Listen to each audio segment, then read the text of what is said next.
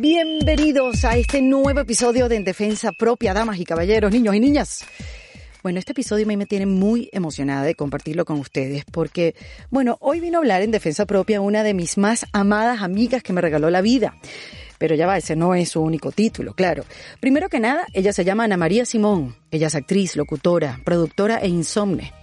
Mire, nos conocimos hace más de 20 años en la radio. Yo entraba por ella en un programa de radio llamado El Monstruo de la Mañana, mientras ella subía al horario de la tarde para el programa El Último Round. Bueno, y desde ahí nuestras vidas se unieron para siempre. Compartimos trabajos, micrófonos, viajes, madrugadas, risas, tascas, jefes, productores, amigos, conciertos y, bueno, de tanto insistir a lo largo de los años, logramos nuestro primer programa de radio juntas, llamado Las Dueñas del Circo.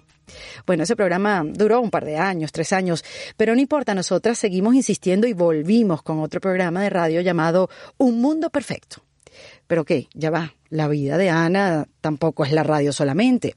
Ana es una mujer de teatro. Fui a todos sus estrenos hasta que la televisión la sedujo y ella descubrió el mundo de las telenovelas. Y ahí se quedó por un buen rato, con bastante éxito. También fue la responsable de despertar a toda Venezuela con un programa matutino de televisión llamado Café con Pan.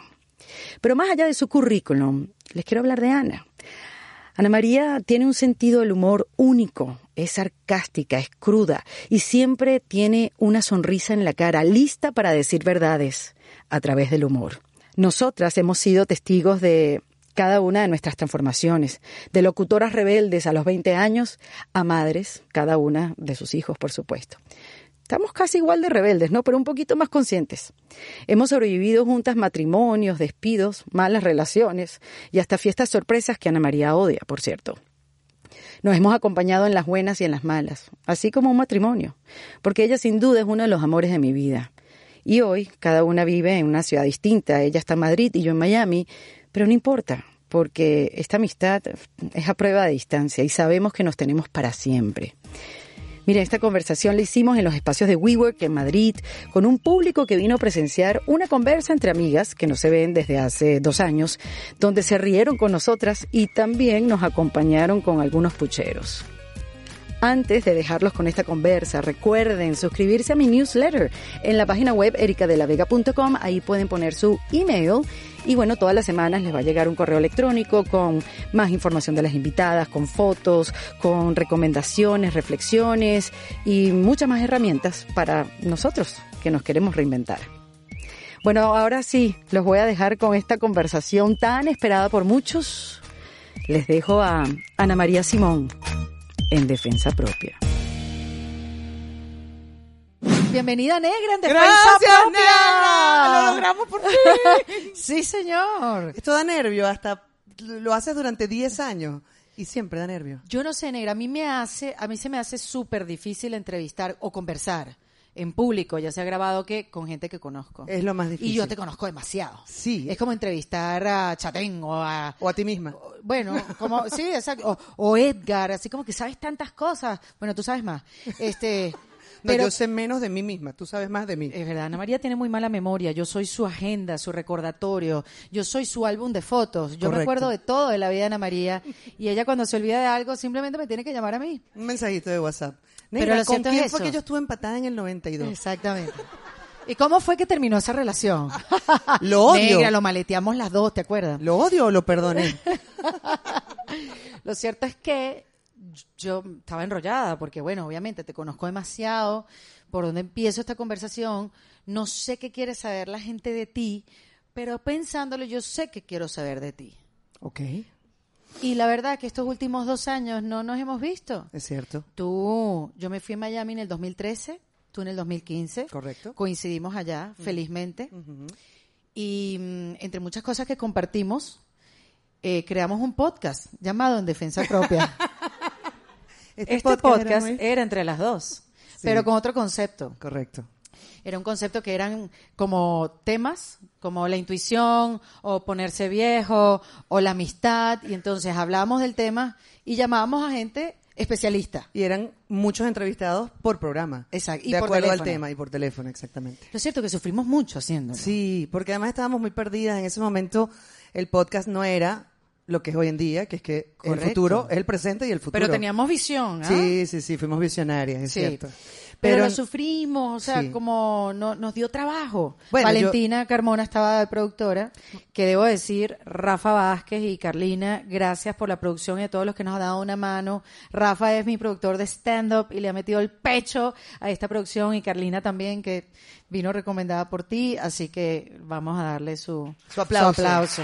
su, su Porque reconocimiento. Se necesita, se necesita voluntad. Oh, sí, oh, Sí. sí. Entonces, Valentina estaba como productora y lo dejamos morir. No, no lo dejamos morir, lo dejamos transformarse en esta belleza en la que Eh, se convirtió. eh, Viste, negra, porque yo te necesito en mi, Sí. mi vida. No, además que en ese momento, negra, acuérdate, yo estaba muy perdida. Bueno, yo sigo estando muy perdida.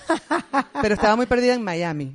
Estaba Bueno, muy- es que así pasan los primeros años. Yo cuando tú llegaste ya yo no estaba tan perdida. Correcto, y entonces, claro, me zarandeaba, porque si algo tiene Erika, que es de las cosas que más me gusta de ella, es que no es una amiga complaciente. Ay, no, vamos a empezar a agredir. Sí, no, no, no.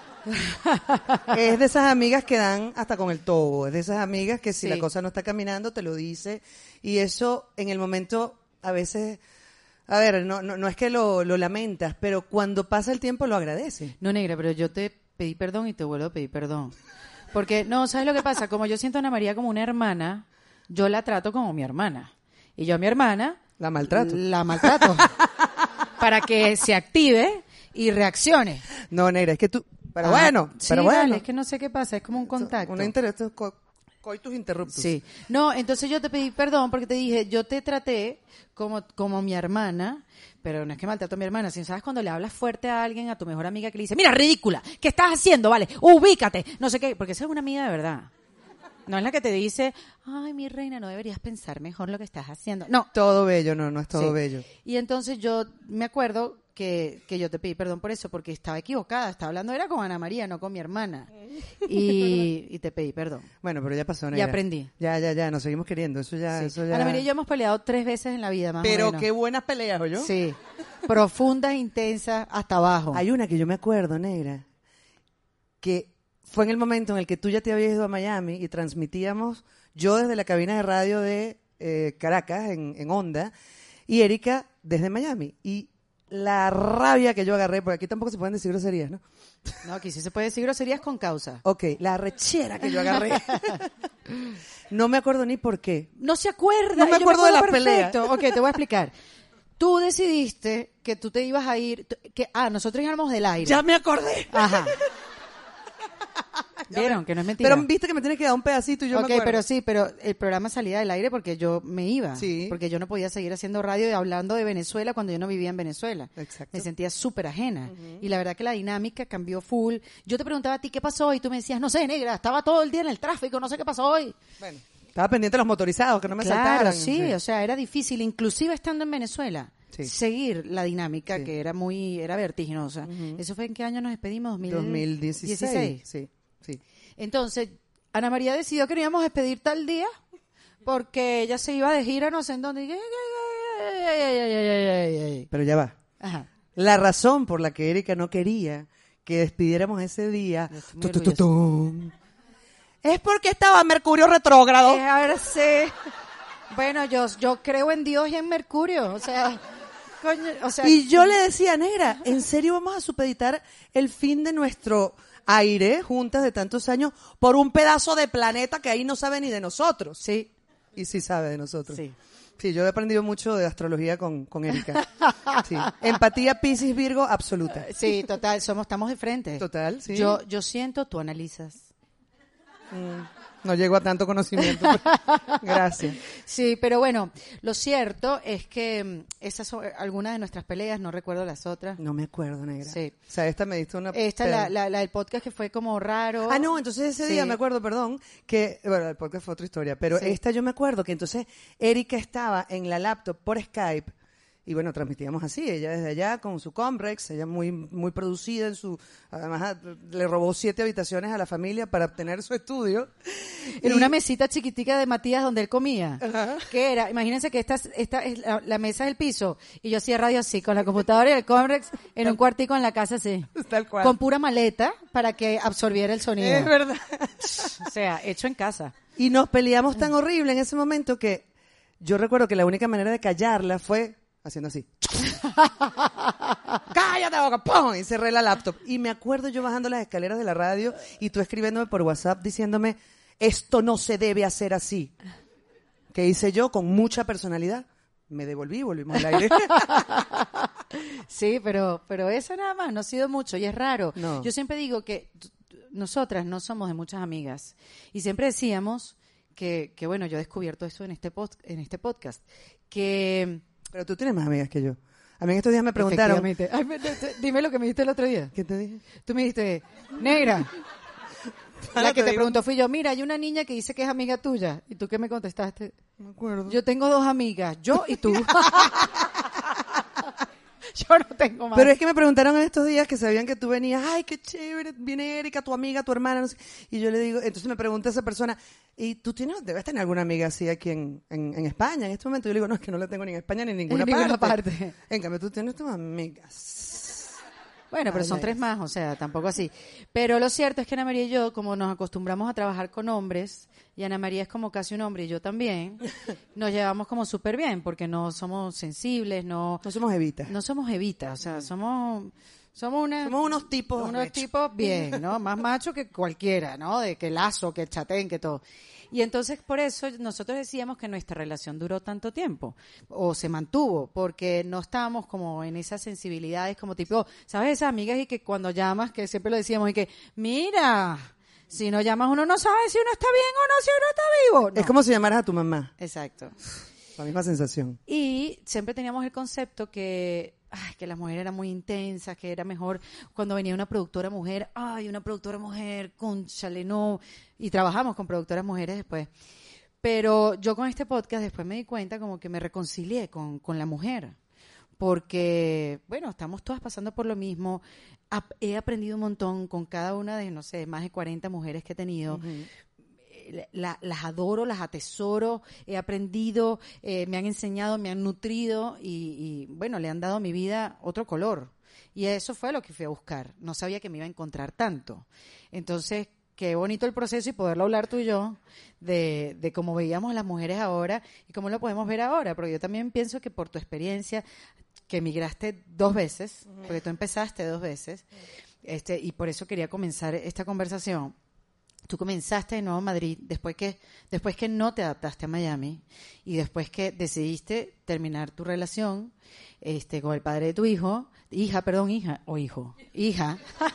Tú eres niña, ¿no, gorda? Mua, Tú eres niña. te estoy fastidiando. Pero te fuiste o sea tenías miedo pero te fuiste muy segura negra. Y eso a mí me pareció digo no esta tipa de verdad tiene cuatro encima.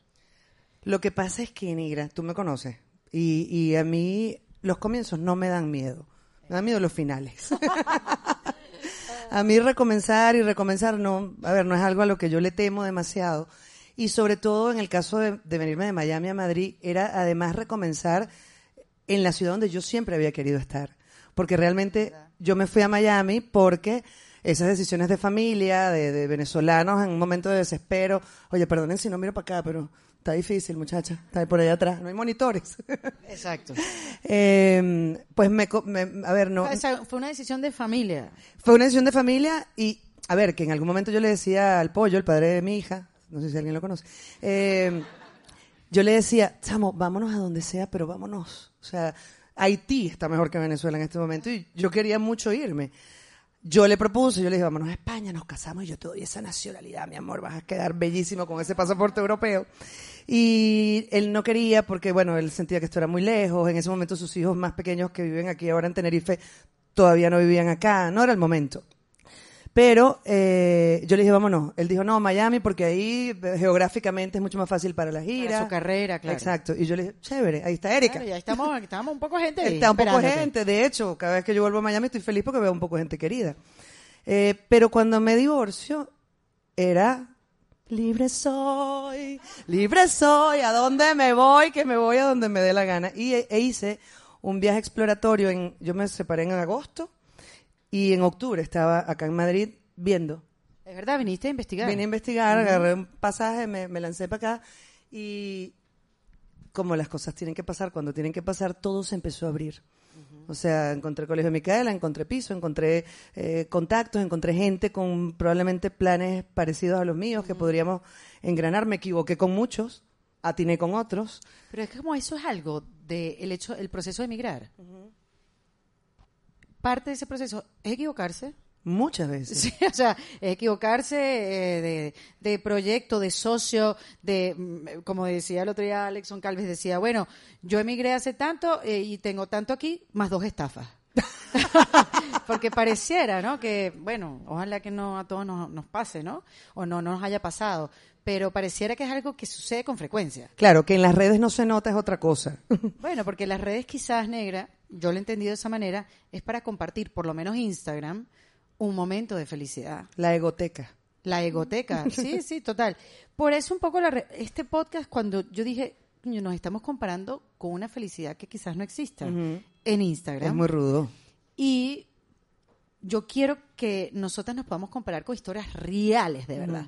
Y por eso las conversaciones que han habido aquí en Defensa Propia es eso, que me compare con una mujer que de verdad sienta, que una mujer de verdad que cuente lo difícil que le fue y que no fue sencillo. Y yo creo que podemos crear un mundo mejor y, y estar mejor del coco, ¿no? Bueno, no solo mejor, más real, ¿no? Más real, Más- más- exactamente. porque no te puedes estar comparando todo el tiempo con, con todas esas bendecidas y afortunadas en las que tú hablas en tu show. Con J-Lo. Oye, por cierto, perdón a quien le di un guamazo en el baño que abrí la puerta como cuenta Y se fracturó el cráneo. Y se fracturó el ¿Quién cráneo. fue? No sé quién fue, a quién le di un golpe No, horrible. está en el baño desangrándose. Perdón, me, o sea, además le pedía perdón y me reía. Estuvo muy mal, muy mal lo que se hizo. fue, no está aquí. Yo creo que está, el Samur la vino a buscar, una cosa. Qué fuerte. Pero bueno, negra, entonces, eh, al final, cuando vengo para acá y todo se da en octubre, claro, como yo me quería ir, porque cuando, cuando uno se separa, o sea, cuando uno le dice a la pareja, mira, nos vamos a separar, te informo, ya uno Tú tiene... la que informaste. Yo informé, pero ya yo tenía un año o más En preaviso. en preaviso.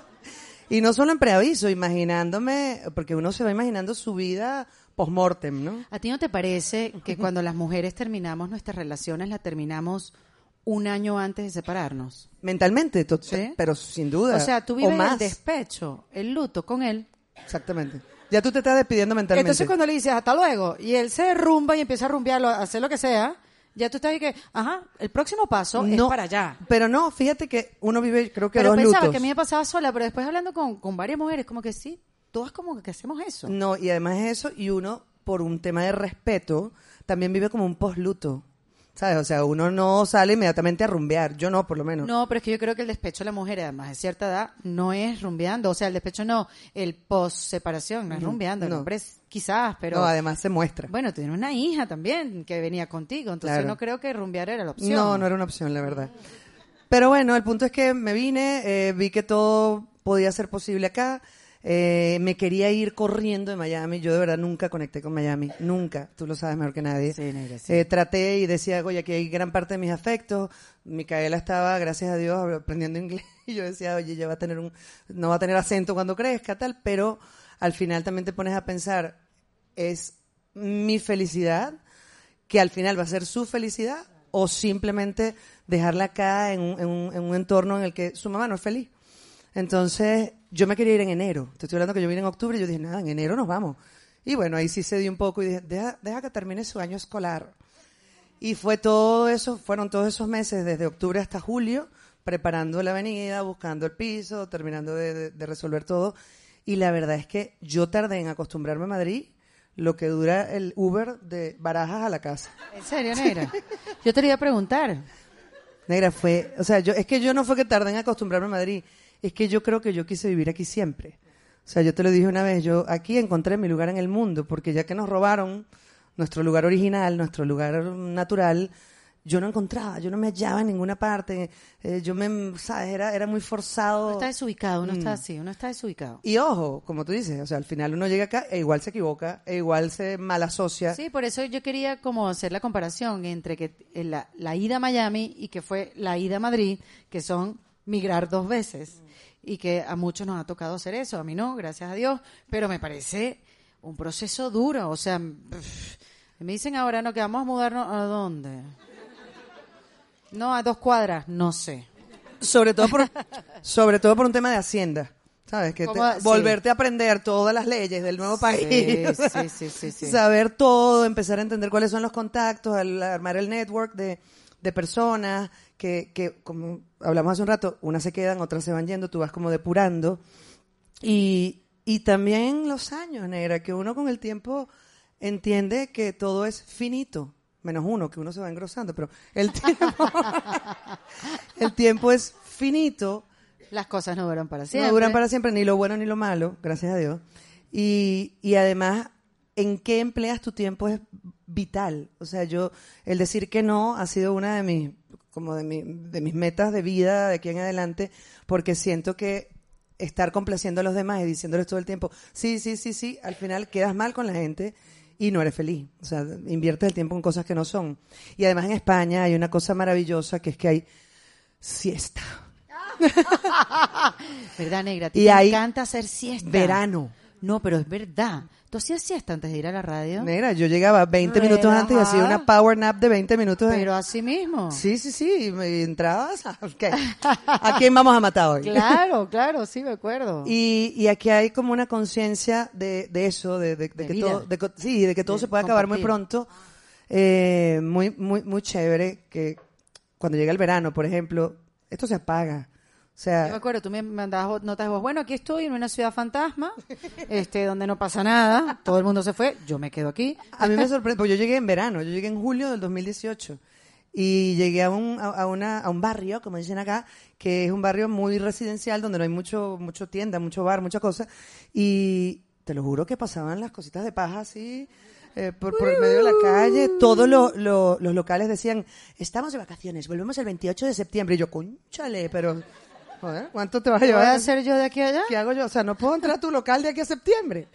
Y, y bueno, aquí hay como mucha conciencia de eso. Yo, yo siempre me he sentido mucho más de acá. Quizá porque mis padres son de acá, o sea, mi papá es de acá, toda mi familia paterna es de acá. Eh, y me sentí muy a gusto desde que llegué, lo que te decía. O sea, de Baraja a mi casa, ya, me adapté. Ya, listo. Sí, una cosa que yo siempre he admirado de ti es que tú estás lista para la guerra. O sea, yo me acuerdo a Ana María como que, bueno, ¿y pero qué vas a hacer allá? ¿Y que, que estás dispuesta a hacer qué? A cualquier cosa. Mira, yo sé tomar fotos, yo soy buena produciendo, yo puedo trabajar en una tienda, yo puedo hacer tantas cosas y yo sí, yo no sé hacer nada. Porque en verdad, Sí sabes, negra, lo que pasa es que No, te han puesto en eso. no, no, negra. Sí sabes. Yo no sé. ¿Tú hacer sabes tomar nada. fotos? Unos selfies bellísimos que tú tomas. Pero digo, yo siempre admiré esa parte tuya de ver como que si no tengo los medios, tengo otra cosa, me tengo a mí, yo, porque tú has sido de alguna manera, tu vida te ha hecho una persona autosuficiente. Yo recuerdo cuando yo empecé en la radio en el año 97, que yo vivía con mi mamá, tan, yo venía allí estudiar publicidad, tú ya vivías sola en la Trinidad, tenías un lada que lo usabas como secadora Rojo. Donde ponías tu ropa guindada en ganchos en los asientos de atrás y así secabas tu ropa. Claro, claro. Y llegaba esa tipa independizada, completamente emancipada, y yo así. ¿Quién es este monstruo? Ay, por cierto, no hemos contado esto, negra. ¿Qué? ¿Cuál fue nuestra primera fiesta juntas? Ay, hay algo que yo me acuerdo que ella no. ¿Cuál fue nuestra primera fiesta donde bailamos, rumbeamos y bebimos juntas? No sé. Mi primer matrimonio. ¡Verdad! Me invitó por lástima. Sí. Erika estaba entrando en la radio, tendría un mes con Chatén. Sí, totalmente. Con un pelito así cortico aquí, así. chibi, Sí, además, chibi. conchale, Erika era de Macarecuay. Sí, Yo sí. era del oeste, del lejano oeste. Yo era del paraíso, ¿sabes? Total, o sea, malandra.com. Sí. Yo, bueno, voy a invitar a la cifrina esta, amigo. No, porque tú eras Ana Central, tú eras Ah, de sí, Cholita, Cholita. No, no, no, sí, No era de, de- de la carterita esta de... Pucas, Ajá. Tenía No, pero esta carterita que era como de... tejidita. Gute, gute, ¿cómo es que se le dice? Sí, ¿Qué? tejidita, Ajá, era así tejidita, como de mecate. Sí, sí, sí, cómo no. Yute. Yute. Yute. Yute, Yo era de esa. Lo único que no hacía era fumar marihuana. Exacto. Eso no se me dio nunca. Pero yo me sabía todas las canciones de Silvio Rodríguez, que a ti te pareció muy raro. Eso me pareció raro y además las tocaba en guitarra y las tocaba bien. Exactamente. Sí, verdad. Viste que teníamos cosas en común. Una mujer con sombrero, me acuerdo que te escuché un día tocando en tu Sí. casa cuando eras novia de Baute todavía. Sí. Long, sí. long yo le time. enseñé guitarra a Baute. Tú compusiste con él, yo me quedo en Venezuela. Claro, claro, sí. No, no, no, esa no, esa no, otra, otra. Este, Pero bueno, Erika estaba entrando en la radio, yo estaba cometiendo mi primer eh, autosuicidio. ¿Qué edad tenías tú cuando te casaste la primera 24. Yo me casé porque yo sentí que más nadie me iba a pedir matrimonio. vez? Yo, eso siempre lo dice y es súper fuerte. Era como que el peor es nada. Teníamos tres meses. No, juntos. pero José- José, no, José. era chévere. no, no, no. Yo estaba Tipo casada con inteligente. un tipo chévere. Pero por amor a Cristo. es el mejor ex esposo que yo he podido tener Es porque verdad. es un tipo chévere. Y tener un tipo inteligente es chévere. Es chévere, es chévere. Y no echaba broma, no fastidiaba, más bien. Cuando nos separamos, de hecho, yo me separé como de un hermano. O sea, fue una cosa así súper linda que, José, mira, te informo que nos vamos a separar. ok, pero empezaste por el final. Ve al matrimonio. Ah, entonces Erika entra a la radio, obviamente había un tema corporativo de presión de hay que invitar a todos los de tu trabajo. tú- Nadie te dijo eso. Pero es como lo bonito, Invitaste negra. a todo el mundo y todo el mundo te dijo, no invitaste a la nueva. Ah, fue así. No sé. no sé, no, Pero no. seguramente fue No, así. negra, no, no, yo creo que yo genuinamente te invité y dije, pero sí, por lástima. Oh, yo lo sé. Yo estaba así sentada en una mesa así con, con los productores y que... No, negra, tú no estabas sentada en una mesa, tú estabas bailando a Ah, cereje conmigo. Es verdad, después. Y Sí. yo tengo una foto de nosotras dos, yo con mi único traje de novia que he tenido, pues yo nunca me casé con el pollo. Ajá. Y tú atrás sudando más que chatén en un show. una cosa hermosa. Es verdad. Y ahí comenzó nuestro amor. Realmente ese día yo me casé fue con Erika. Es verdad, negra. Salud por él. ¡Salud, negra! Es verdad, negra. Se me está acabando vivir. Sí, después te acompañé, después te acompañé en todas tus terminadas. Todas. No Sí. hubo una que no estuvieras. Sí, estaba ahí Qué fuerte. contigo Sí. fuertemente. ¿Pero las vamos a contar aquí? No, No, no. no, no. Bueno, o sea, Bueno, estaba hubo una, contigo. hay una que sí hay que contar, un- una maleteada donde yo empecé a doblarle la ropa y a meterla en, en maletas, ¿cierto? En cajas. En cajas. Y Erika se asomó al closet y me dijo, así no se maletea. Y empezó a sacar las cosas y a tirarlas en bolsas negras. ¡Pa! ¡Pa! Yo, negra, pero... es- Porque ella se las doblaba, meterse en una caja para bajársela, cargar la caja entre las dos y bajársela y dejársela en el lobby del edificio. No sea ridícula. Es una bolsa. Él se merece una Ah, bolsa. bueno, porque él era un bolsa. Exacto. Pero mira, negra, esta mujer que llegaba en esta helada secadora, tan, porque además que eh, tú eras tan dueña de ti, de tu espacio, no te daba pena nada, hablabas de todo, de- de- decías full grosería, yo ya estaba- no, negra, consta. Yo sé que yo no. No, mejorado. Pero era, bueno, pero era una, una- una tipa que yo quería ser así. ¿Entiendes? Porque yo era mucho más tímida. Después cuando agarro confianza. Después cogiste sí. confianza y cambió. Y, y bueno, y pasaste y te mudaste muchas veces y viviste con tus parejas y, y sabes, siempre decidiste tú misma por tu vida. Y, y yo digo, coño, eso te hizo tener menos miedos en la vida. Tú tienes miedo de algo. Yo tengo tantos miedos, negra. ¿Sí? Yo tengo muchos miedos, pero he entendido que, en mi caso, no, no, no, puedo, no puedo hablar por todo el mundo, el miedo es lo que a mí me mueve. O sea, yo tenía mucho miedo de venirme a Madrid, a pesar de saber que era el sitio donde quería estar. Lo que pasa es que yo le tengo más miedo a no intentarlo. O sea, Claro. yo le tengo más miedo a... Yo, el no haber estado en Madrid cuando yo estaba en Miami, que era la ciudad donde yo siempre quise vivir, yo decía, ¿en serio yo me voy a morir sin saber si me gustaba Madrid? O sea, sin haberlo, sin haber pasado por allí. Y bueno, el venirme hizo que en el camino, me, me- como decía hace un rato, me encontrara con, con muchas piedritas, con, con muchos errores, pero dentro de todo estoy en el sitio donde quiero estar. Claro, bueno, porque yo me imagino que sentías la ciudad como tuya Sí. y que la tenías tomada por los cachos. Y como te Pero- saltaste, como te saltaste eso porque te sentías tan bien, esto estoy aquí tera- terapia. Dale, vamos. A Como te saltaste eso porque te sentías tan bien, pensabas que como esta era tu ciudad, tú la tenías dominada. Mira cómo entienden la, la señal, ¿Quién eres señal- tú? las señales. No, esa no, esa es la mía. No, es la mía, es la mía, esa es mía. Eh, sí. A ella no le toque su trago. Pero no, pero Yo no, perfecto, no, no has hecho nada mal, esto está bello. Eso es de Ana. No, y eso tampoco te lo llevo. ¿Y quién eres? ¿Tú estás tu amiga? Ah, ¿Es amiga es tuya? mi novia. Es de WeWork. Gracias a WeWork por, por prestarnos el Gracias, espacio. querida, gracias. Sí, WeWork que nos da la bienvenida en todos los países que vamos y todo su personal son tan amables, súper dispuestos. Gracias a Valentina, gracias a todo el equipo que está alrededor de Valentina. Este, Esto es como la NASA. es, es es increíble bellísimo, y súper dispuesto. ¿En qué te ayudamos? ¿Dónde está? ¿Dónde lo ponemos? Súper, súper chévere y gracias por ser la casa en defensa propia. Es muy chévere. Este, porque sí, uno necesitaba como un sitio para que viniera gente, para poder hablar sin que yo tuviera que invitar a la gente al garaje de mi casa, Claro. como muchas veces grabamos ahí nuestro podcast que además lo tenemos que lanzar en algún momento. Hubo 13 capítulos grabados, Diez. ¿no? 10. Espectaculares, con invitados increíbles. Bueno, pero eso puede ser Sí. tus vacaciones. Why not? Cuando no estés, lo lanzas como Exacto. 10 programas especiales. Me parece bien. Ya, te lo, lo voy a hacer. Entonces, los miedos. Bueno, entonces a mí me da mucho más miedo no intentarlo. Sonará eh, a motivador de Instagram o como lo quieran llamar. El Instagram más nos ha hecho mucho daño porque hay frases muy cliché y muy trilladas que son importantes. En serio, quiérete a ti misma.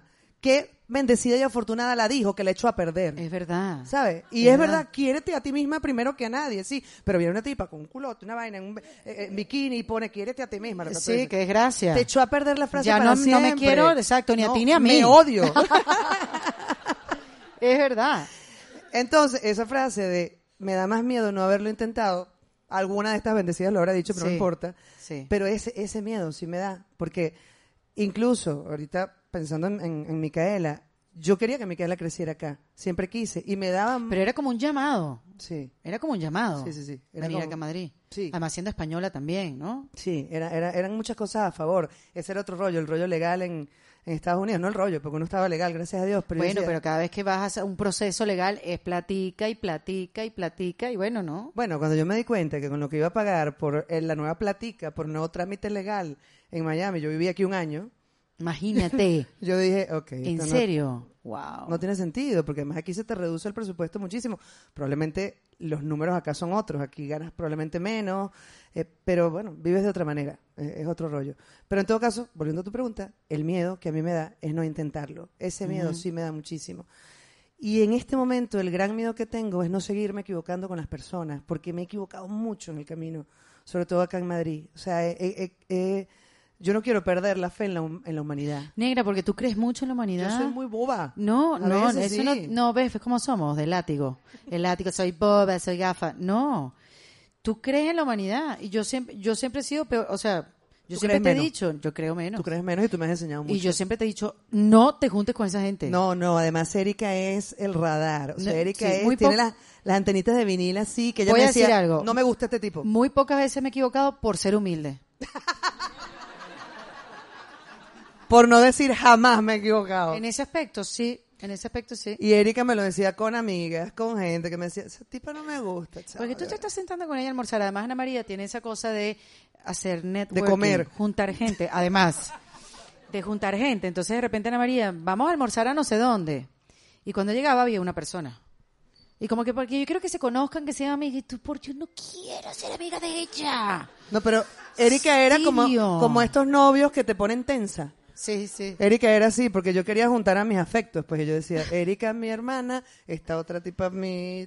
Bueno, que hubo gente que hice clic, pero hubo una gente que no, negra, no sé. me hagas más esto. Es más, tenías prohibido invitar a gente a los almuerzos tuyos y míos. Yo sé, yo sé. Éramos- era una, sí, Es una prohibición. una prohibición Una pro- libertad. Estaba prohibitiva.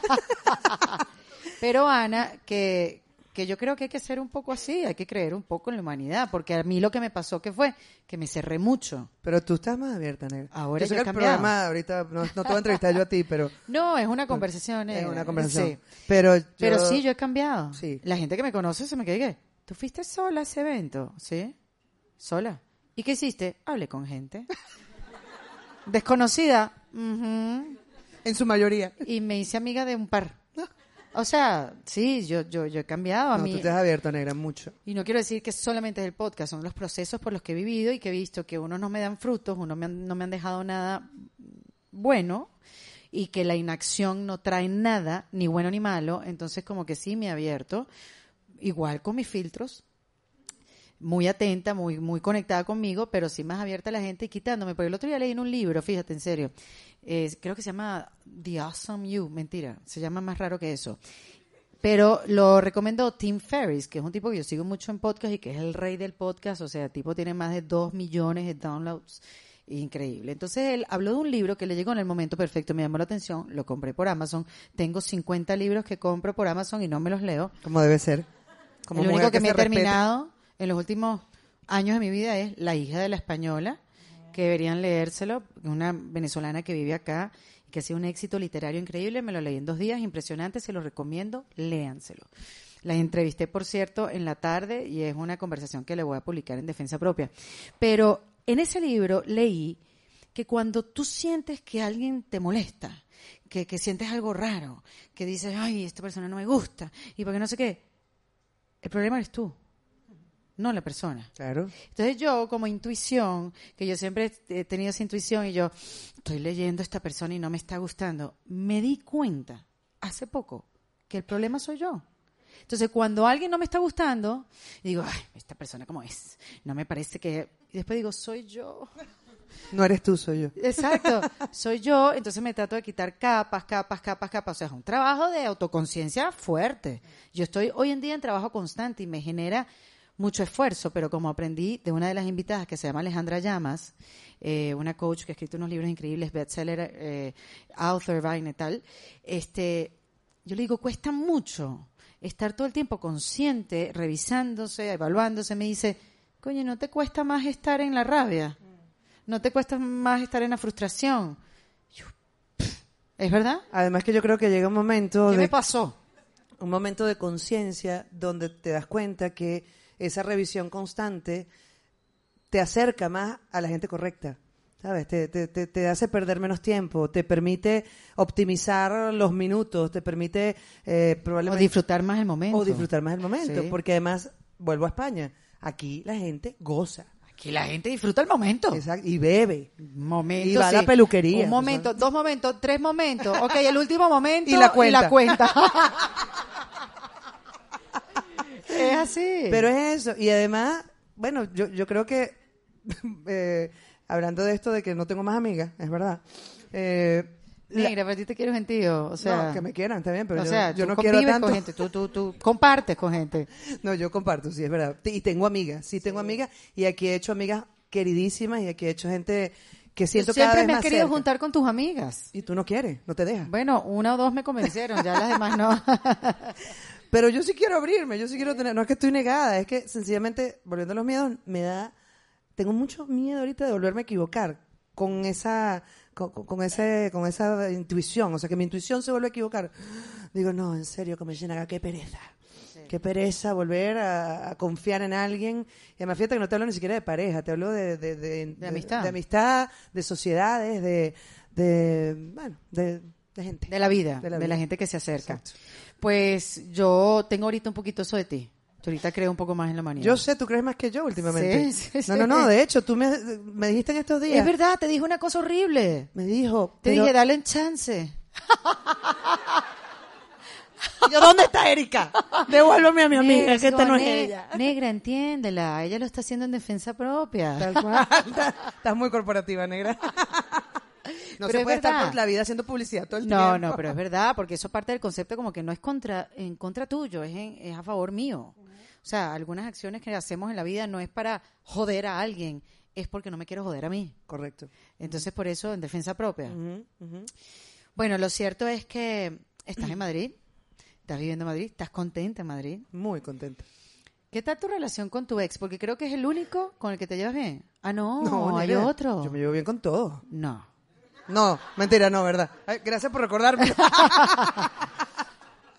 no, no, no, con todos no, ¿Cómo pisuña. evolucionó esa, esa relación con el pollo después de separarse Por mí. por ti? Las relaciones de ex que funcionan, de exeses, creo yo, humildemente, Sí. funcionan si uno de los dos no decide comerse el caramelito. Como decía, yo he ido a ¿Cómo mucha así? terapia, negra. Coño. Yo he ido ¿cómo a mucha terapia en mi vida, yo creo mucho en los psicólogos, yo siento que yo me he salvado mucho Yo sé. por los psicólogos, tú mejor que nadie sabes que yo te decía, negra, puedo dejar de hacer cualquier cosa menos ir a terapia. A mí me gusta mucho la terapia, creo mucho en ella. Y uno de mis últimos terapeutas me decía, tú decides si te comes o no el caramelito. ¿Qué es eso? Es un poco como cuando los eh, hijos de su madre se meten con los niños que le dan un caramelito y el niño cae porque el niño cree en el caramelito y resulta que es un pederasta, un loco, que eso es otro tema que ya hablaremos. Eh, tú decides si quieres pelear o no. Y yo no quería pelear porque tú mejor que nadie sabes lo traumático que fue el divorcio de mis padres, de Lucía y Juan Simón. o sea, mis papás se lanzaban platos y los quebraban contra la pared, o sea, Partían vidrio. partían vidrios. El día que mi lavamano. mamá, el día que mi mamá, te lo voy a contar. El día que mi mamá se separó de mi papá en Maracaibo y mi papá le dijo, te vas para Caracas, yo, yo me voy para Caracas dignamente. Yo estoy con mi hermano durmiendo en una colchoneta en mi cuarto y de repente empiezo a oír pa, pa, pa. Y yo eh, me levanto, 12 años, gracias. Y era mi mamá con una mandarria dándole a todo el apartamento para dejarlo vuelto. Mi mamá no es violenta, pero, pero ahí se le salió. y para mí fue muy traumático. Nosotros nos separaron mucho tiempo. Mi mamá no lo manejó bien. Y, bueno, eso no. Bueno, que al final no, no era en contra tuyo, no, No, te lo hicieron no. a ti. Ella tenía, Era en defensa propia. e- ella tenía esa herramienta, una mandarria. Exacto. No tenía otra para poder sobrellevar una Tal cual. separación, un divorcio. Tal cual. Y en este momento ni la juzgo, ni la. Ni, lo cuento, de hecho, eh, hasta con humor, porque. Claro, lo que pasa es que el impacto que eso tuvo en tu vida, tú te pones a pensar en tu terapia, ¿cómo Yo no te afectó eso. eso, en, en tu vida? No, yo no quiero eso. Al contrario, porque puede ser los efectos, ¿no? Sí. O ser, convertirte en eso y más, o irte hacia el otro lado, contrario. Y me fui al otro lado. Y yo le decía siempre al pollo, yo le decía, nos estamos separando tú y yo, pero está ella, está Micaela, está nuestra hija, y yo no quiero que ella padezca nada de lo que yo padecí, y yo quiero que ella entienda que nosotros somos para ella sus compañeros de viaje forever. Y de hecho, lo logramos. O sea, mejor dicho, lo logré. Lo logré porque en un principio, claro, siempre uno se pone bruto. ¿sabes? En algún momento tú quieres, y además a veces te provoca tirar la toalla y agarrar la mandarria y decir, ahora soy yo la que va a martillarte toda la casa y tal, pero, pero es tu decisión. Además, claro, yo había puesto un océano de por medio y ya pelear por teléfono es muy fastidioso, negra. O por WhatsApp. Ay, o por mensajitos. O sea, Sí, sí, si vamos a pelear, peleamos mandarria en mano y frente a frente. Exacto, exacto. Pero si ni siquiera tenemos esa posibilidad, vamos a hacer la vida un poquito más amable a ella, más amena Y a ti misma. y a mí, ¿sabes? Y, y, Ir en esa guerra, ¿no? y realmente, como lo que hablamos hace un rato, ya uno mentalmente, o yo tenía rato separándome, ya yo sabía que lo que podía venir dependía únicamente de mí. O sea, que esto fuese pacífico y que, y que lográramos que Micaela supiera que estaban ellos dos, aunque no estuvieran juntos, que todavía me cuesta, pero bueno, eh, es parte del proceso, eh, era, era una decisión de nosotros. Y eventualmente, si el pollo en algún momento a lo mejor sacó la mandarria, yo le dije, no, no, guárdate el caramelito que no lo quiero. Claro, claro. Y- si vamos a dejarlo así, ya vaya. y, era, y en ese, o sea, cuando ya estás separada es mucho más fácil dejar una conversación en, en hold. ¿Sabes? La dejas allí, no contestas y ya si el otro sigue buscando pelea, no, si tú no, no, no coges para allá, no, no se van a meter para lo hondo, ay. y, y, y no, y no ve conflicto. Y yo no quería conflicto, negra. Suficiente con, Ya tenía suficiente encima. suficiente con dos emigradas encima. Ahora, a mí lo que, a mí, yo quiero mucho el pollo. Y yo también. Sí. ¿En serio? ¿Lo lo queremos, sí, sí. Eh, y lo respeto, porque yo no sé qué hizo él para que tú decidieras tener una hija. Ana María, toda su vida, mientras estuvimos juntas, me decía, yo no voy a tener hijos. Y lo decía, y no era una época donde se decía a la ligera y la gente lo tomaba bien. Pero algo pasó en el camino que dijiste, no, espérate, te levantaste un día y dijiste, yo voy a ser mamá. Y lo cuento en el libro y lo cuento en el stand-up. y diré, yo no, por supuesto, no recuerdo. Menos mal está en el libro. ¿Cuál fue el detonante? No lo ¿No lo recuerdo. recuerdas? No, no, porque mucha gente me decía, claro, tuvo que ver con que Erika tuvo a Mati y tú... Y yo, Si no, tú me fuiste a visitar como dos veces. no solo eso, no me nombraste madrina. Porque, te ¿cómo pare- vas a cuidar a Claro, tu niño si con, tú no tienes niños? Con toda razón. Yo te perdoné. Claro, y yo te lo expliqué. Negra, tú no puedes ser madrina, tú no sabes cuidar a un niño. Pero, pero, mi- pero Micaela sí tiene su madrina acá, que bueno, Porque ya yo había tenido también Claro, Matías. Pero no, no hubo, no hubo un detonante. Mi gran miedo es, o mi gran miedo era, que fuera antipática y fea. Es verdad, tú decías, me muero si es fea. O sea, que esta niña no sea fea porque me van a chalequear horrible, porque yo he chalequeado mucho a las hijas feas de mis amigas. Y recuerdo una vez que no vamos a nombrar quién. No, por favor. Incapaces de nombrar. Que estábamos en la radio un día y estaba una amiga nuestra en común. No, te lo juro, negra, no te asustes, no voy a decir quién es. Miércoles. Tienes miedo, lo sé. Pregúntame sobre mis miedos. Este es uno de ellos. Y está nuestra amiga, esta escena Es es que Ana María, yo le digo a veces, coño, tú necesitas un vigilante. Es verdad. De las 24 horas, porque no puede estar diciendo lo que dice por ahí. No, pero te prometo que yo ahora me cuido más de, sobre todo los protagonistas de los cuentos. Y estaba nuestra amiga, es que me acuerdo de la escena, es de sitcom. Estábamos, entramos Eric y yo en el break de, de, de, de- la radio, de la el radio, programa. de la- del cuñero, de la publicidad. Y está nuestra amiga frente a nosotras con su hija cargada mirando hacia allá, de espalda. Y nuestra amiga no conocíamos a la hija. Y llega ella y que, ay, aquí estoy con fulanita. Y de repente ella gira ras, y vemos la cara de la hija. ¿Qué dice uno cuando la hija es fea? ¡Es igualito a su papá! O, ¡ay, qué simpática! Y eso es algo que nunca, y además lo peor es que la hija ha crecido y se puso bonita. Se pu- bueno. Medio bonita, medio bonita. Pero ese era mi gran miedo. Pero bueno, fuera Sí, de la... porque Dios te iba a castigar por tantas veces que dijiste que fea le salió la hija. Claro. y lo otro que me preocupaba, y esto ya es más en serio, fuera de, de- de- de la epidermis, yo decía, ¿y si mi hijo no me cae bien? Porque yo conozco madres que sus hijos le caen mal. Yo nunca vi esa posibilidad ¿De qué? De que mi hijo me cayera mal. No, No. pero que fuera feo, sí. Pero que ahora, no. El papá es bonito. guapo, iba a salir Siempre iba a ser guapo. guapo, sí. Podía salir un poquito marrón, pero salió de mi color. Pero yo esa posibilidad no me la pasé. Después que nació dije, "Coño, menos mal me cae bien. Te cae buenísimo, además cae bien a todo el mundo. Sí, sí, sí, sí.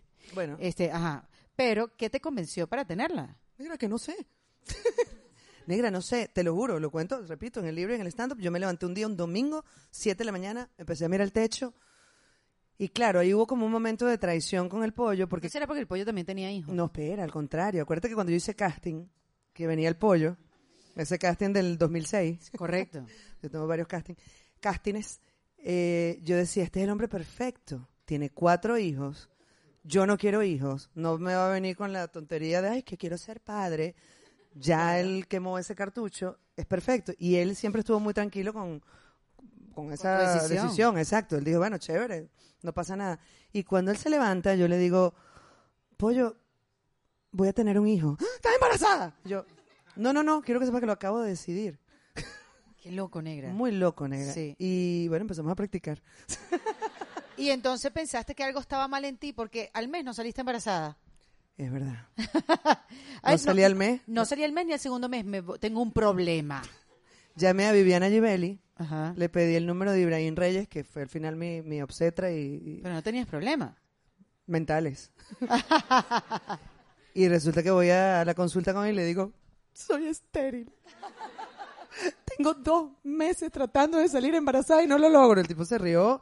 Me dijo, mira, te vas para la farmacia, te vas a comprar esta, inyec- esta inyección. ta". Y me puse, recuerdo, una inyección porque en efecto sí estaba produciendo pocos óvulos. No es por la edad, Genética. genética. Y me dijo, bueno, para que, te, para que sea más rápido, te vas a meter esta inyección en la pierna. Y yo me acuerdo clarito de ese momento, inyectada, produje 2.500 óvulos, no congelé ninguno. Y a las semanas estaba embarazada. y después planeaste que naciera tal día, tal mes, a tal hora. El 11, 11, 11. Es un asco de Virgo esta mujer. Totalmente. Ah, y que, ¡epa!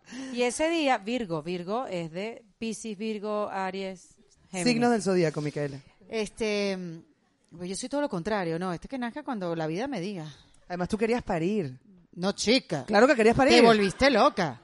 Ah, no, te tuvieron pariendo porque en Estados Unidos son unos sádicos. Claro. Es verdad, Claro, es verdad. Pero fue horrible. Al final me hicieron, a mí me hicieron una, una operación general. Sí, con Porque con esa tontería de vamos a provocarte el parto. Ah, perdón, ¿te durmieron?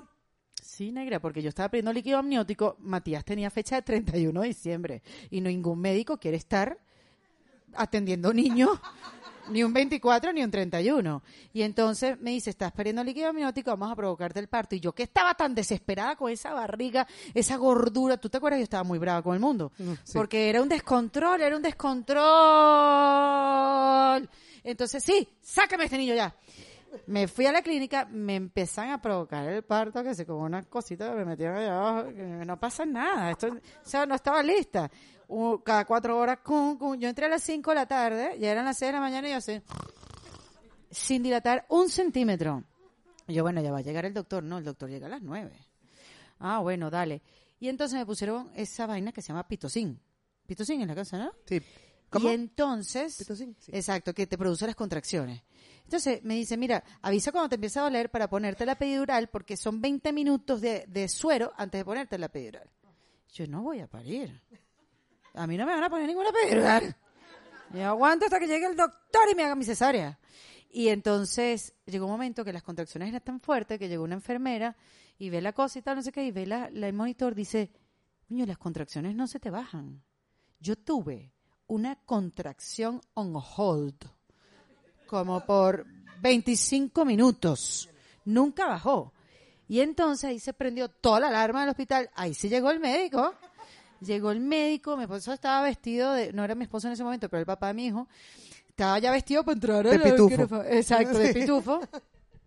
Llegaron 17 personas, me montaron una camilla y me llevaron. Y me, me, me acuerdo que mi esposo no entró y, y dijeron, está lista, la voy a abrir, la voy a abrir. Yo no sabía qué pasaba.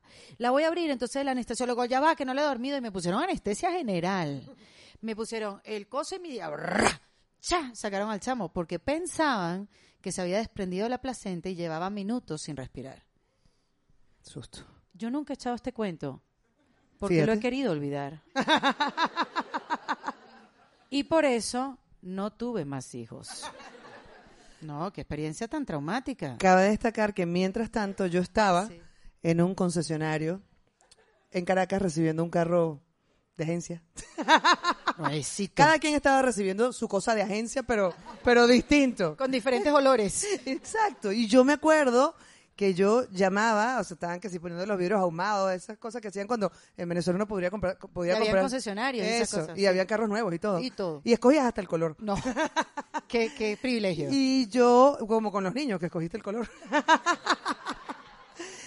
y yo recuerdo que yo llamaba a Erika y anoche, que salimos un ratito Erika y yo, Erika se acordó que fue la primera llamada que recibiste. ¿Te acordaste tú? Ah, me acordé yo. Date, date No me acuerdo que me acordé. espalda, Sí. No, ah, claro, cuando tú tienes anestesia general, a mí me sacaron el niño, lo salvaron, está perfecto, siempre estuvo pegado a la placenta, gracias a Dios. ¿va? Este, pero a mí me pusieron en recuperación, como si, negra, como cuando nos operábamos las lolas. Y En otras cosas. Y otras cosas. en recuperación sola y sola. Y alguien, alguien, no sé quién fue porque todavía no lo sé, me puso, en ese momento era un Blackberry, mi Blackberry, agarrado así en la mano, sí, en el pecho. Y yo estaba sola en recuperación, sin hijo, sin esposo, sola, como llegué a este mundo. Y sin barriga. Y sí, bueno, Bueno, sin, ba- sin embarazo, pues. me quedó un barrigón horrendo. Y de repente me voy despertando y suena el teléfono. Yo no sé lo que está pasando. de repente, ¿Y eras tú? Sí, negra, estaba y pendiente. yo, "Aló. Negra, ¿tuviste un bebé? ¿Ya pariste? Sí. Yo tengo carro nuevo. Y el carajito, no sé. Qué horror, ¿no? Que no somos de esas que queríamos nuestros hijos llenos de sangre, embadurnándonos No, el yo no, pecho. quería- no, yo esos dolores, mira, yo puedo aguantar dolor, pero yo no quería eso. No, no, no. Y hay muchas mujeres que no querían eso. y Yo creo que son Es válido. Son decisiones tan válido que como- son de una y yo, los demás lo respetamos, creo, Claro, ¿no? claro. Yo lo respetaría en otra persona. Dar pecho, por Lo que pasa es que las mujeres somos juzgamos mucho, sobre todo en la maternidad. Y nos juzgamos, nos apuntamos, nos señalamos, yo soy mejor que tú porque yo sí lo parí. Yo soy mejor que tú porque a mí sí me dolió. Y coño, no es así. Al final, la- cada quien decide como quiere. Y además, lo más chévere es que uno decide cómo va a parir, pero al final, tú no sabes qué va a pasar. Y tu plan cambia y de repente lo querías tener natural, encima de una pelota de yoga, en agua, pujando con tu esposo atrás que lo agarrara y lo atajara. Sin sudar. Exacto. Y de repente, coño, sé los cuentos de muchas que el chamo no salía, emergencia, abriéndola así tal cual. Entonces, porque, bueno, eso lo sabes hasta cuando eres mamá, que el plan, a partir del momento que tú te haces mamá, el plan no sale como tú quieres. El plan no va. no va, porque es como lo Como- decida el carajito. A los Franklin Virgo, es como vaya viniendo. Correcto. Y ahí tienes que ceder, ahí la vida te empieza a enseñar un poco de cosas, tú no tienes el control de la vida. ¿Sabes? Como que a mí me despertó, bueno, una cantidad de, de interrogantes, de cosas, como a todas nosotras nos pasa, no soy la única. Lo que pasa es que cuando uno está teniendo un hijo, uno cree que es la única. Este, pero lo que te quiero decir es que yo sí estaba clara que quería tener un hijo, pero no quería pujar. Tú tampoco pujaste. Yo nunca. Estás loca. Yo planifiqué esa cesárea y a mí me Lo que pasa es que en Venezuela se planificaba una cesárea, tú- las mujeres iban a la peluquería, se depilaban. Claro. Para que el tu Además que porque- doctor de, de confianza no te viera Pero ¿y por- indecente. ¿Por qué vas a entrar a la clínica corriendo cuando puedes caminar? dignamente, entras dignamente, bueno, una vaca digna, pero digna, y entras y a mí me da una rabia porque Micaela planificamos todo, pa- bueno, planifiqué, porque nadie más planificó sino yo. El obstetra y yo para que naciera el 11 11 11 y no nació a las 11. Pero tú querías que fuera a las 11. ¿Qué Nació a, pasó? las, nació a las on- bueno, porque bueno, que si cuando entras a, a la epidural no cogió bien, que entonces, acuérdate que aquí se- el verbo tirar y coger es muy normal. No, O en, Cuba, en Cuba también. Ah, también. Ah, bueno, acuérdate que yo soy cubana. es verdad, misma. Sí, tírame una foto. Oye, cójame pomo. Me puedo Ajá. decir, "A- ahorita te cojo. ¿Y tú qué? No, estoy depilada, ya va. Y me acuerdo que cuando estaba naciendo, que finalmente oyes el del El niñito. gato, el gato. El gato. Y, y es la cosita esa pequeña. Yo estaba crucificada con el pollo atrás vestido de pitufo a punto de, de desmayarse. con un vaso de agua con azúcar así porque le estaba dando una baja de tensión. Veo, había un reloj, me acuerdo clarito, justo acá donde está el sol. Y yo, 11 y 10. Coño, no nació a las 11. Y sigue el reloj, no nace. O sea, yo estaba, yo, yo lo que olía era el- olor a quemado. Porque cuando te van abriendo, es como está dando a luz en el Maute Grill, ¿no? O sea, un humito, una cosa que tú que Las que no son mamá dicen, ok. Me quedo sin hijos para siempre. te van cortando capa, además en el caso de una, o por lo menos el mío, eh, Erika no, porque Erika estaba flaquísima en su embarazo, van cortando capas de grasa con el bisturí electrónico, eléctrico, no sé. Y claro, el olor es como a chicharrón. ¿sabes? Déjame hacer un inciso ahí. A. María, que yo le decía, Sí, negra. ¿cómo me lo advirtió? Coño, no comas tanto. Pana, te vas a arrepentir. A mí me quedó un barrigón. Y eso que yo me cuidé los primeros siete meses. Los otros tres comí todo lo que no comí en los siete meses. Porque hacía Latin American Idol. Entonces tenía que estar más o menos decente. Negra, no comas tanto. Te vas a arrepentir y tú no tienes 20 años. Va, va, va. Y tú me decías, no, yo no como, no como. Entonces dejaste de comer en cabina. Para dejar de tener problemas conmigo. Porque yo pues, era estricta contigo, Sí, ¿no? En el sí. embarazo. Y entonces tú te comprabas unas bombas, que son unos dulces, De la que Danubio. vendían en la Sandonoré, no, porque eran mini bombas. En la Danubio, negra. En ¿Era la en la Danubio? Ah, sí. ok. No, perdón, en, en, en los campitos. En la Danubio, Ah, me acuerdo. Yo compraba dos, dos cajas. Ajá. Una me la comía sola en el carro Sí, y, la, otra la llevaba en la- traía a la nueva. radio para compartir. claro. Entonces lo que Ana no se daba cuenta, ah, no, bajaba una manzana, la- las otras para compartir porque ella no comía, pero ella no se daba cuenta que a ella le faltaba sacudirse el azúcar de las que se comía en el carro. Y de repente llegaba, claro, con unas lolotas, porque Ana siempre fue con de lolas grandes y tal, y ahorita las tenía más grandes, vestida de negro, con azúcar nevada en toda la mano. No era azúcar, negra. No era azúcar. Es que no te conté que en esa época yo me drogaba. Sí, ya, coño, qué fuerte. coño, no, negra, muy fuerte. Esa es Ana María. Muy fuerte, negra. Entonces, cuando ella subía y decía, no, no me he comido ninguna, mira, está la caja entera para compartir y todas así. Te pudiste haber sacudido el azúcar. A veces me quedaba en el labio. Que era peor. Cuando el pollo me descubría, me decía, El pollo, lo, me- aquí. él me dijo una vez y que, Erika, llegué a la casa y Ana María tenía la salsa de tomate de un lado y no se daba cuenta. era una cerda, comía todo. Sí, todo, todo, todo, todo, todo, todo, todo. Pero bueno, el día que terminó esa historia, entonces eran las 11 y 30. Cuando yo oigo al gato, Ajá. la vocecita de mi cadera por primera vez, miro el reloj y dice 11 y 38. Y yo, coño. Nació a La carajita 11. que se cree, que se gobierna. ¿Cómo van a ser las 11 y 38? Y claro, ahorita que tú estás en el tema de la numerología por tu invitada, que además, Lourdes Claro. Lubri- Lubriel. que me encantó. Sí, chévere, maravilloso. ese Una capítulo. puertorriqueña. Escuchen ese episodio, muy chévere. Increíble. Y yo veo la broma así y yo, joda, esta niña que se cree, ya empezamos mal. 8, 9, 10. 8 y 3 son 11. ¡Wow! Y no contento con ello, bueno, digo, bueno, ya aquí está bien. Y subo la habitación. Entonces, claro, cuando me preguntaban, ¿en qué habitación estás? Y yo, ay, chamo, no sé, es una habitación dificilísima. 2351. 2, 3, 5 y no son 11. Once. 11 Qué loco. me aparecía por todos lados. Por eso cuando entrevistaste a esta niña me Sí, interesó que mucho. Esos números te... Te, te dan mensajes, o sea. No, y uno no se da cuenta. Ella me dijo, ya vas a ver que vas a empezar a ver números por todas partes. Y mira qué loco. Yo, bueno, no- siempre en el episodio me tomo una foto para postearlo, para ponerlo en el YouTube, no sé qué, no sé qué cosa. O para, o para eh, eh, re- promocionarlo en las historias. No, no, y para, y para retocarlo. También, también, también. Entonces, veo las fotos la semana después que la entrevisté, porque la, la puse antes, porque ya hablaba de enero, entonces voy a publicar el episodio antes. Veo la foto, a ver cuál está mejor y tal, no sé qué. De repente, ¿qué? Cuño, me puse un suéter que no me ponía de hace tres años, que está ruñido. ¿Y qué decía? 58. Tenía números. Ah, yo pensé que era 11. No, no sé, No, no, sé cuánto es. Pero tenía número. Es 13. 13. Mi número, 13. Ah, ¿Verdad, negra? Es 13. Loquísimo. Cuando yo vi, dije, ¿por qué? Primero yo me puse este suéter. Hacía frío en Miami, qué sé yo. Pero un suéter que ya de elástico estaba perdido. Cuando yo lo vi en la foto dije, coño, se ve ruñido. Pero tenía un número. Y ella me dijo, vas a ver números por todas partes. Y dije, coño, sí. Es loquísimo. Y pasa, y te Y pasa. pasa, pasa. Te cambió, ahora estás más observando más. Sí. Porque también depende de dónde pones el foco. ¿Sabes? Eso es como cuando te vas a comprar un carro, me quiero comprar un carro. Correcto. O cuando Y- te cortan mal el pelo, que le deja el Eso. pelo a todo el mundo bonito. Exactamente. Menos el tuyo. Eh, correcto. Negra, ¿tú sientes que tú te has reinventado? Sí, y si no me he reinventado, tengo que echarle pichón ya.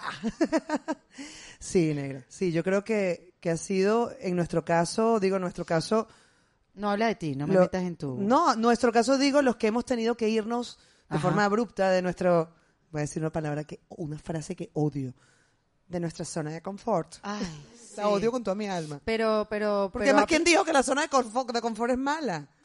O sea, Claro, es rico bueno. también No, y en la zona de confort también se pasa trabajo. Pero claro, por supuesto. Sí. He tenido que hacerlo, negra. Y, y no solo he tenido que hacerlo.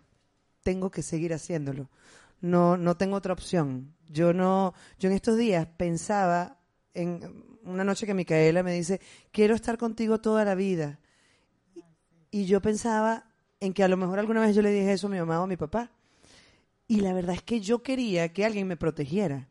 Y no quiero con esto sonar dramática, ni mucho menos, pero es que la verdad a mí nadie me ha protegido nunca. Claro, contar con alguien. Contar con alguien, pero realmente yo, es fuera de los amigos, etcétera, pero yo nunca he sido alguien por quien han velado.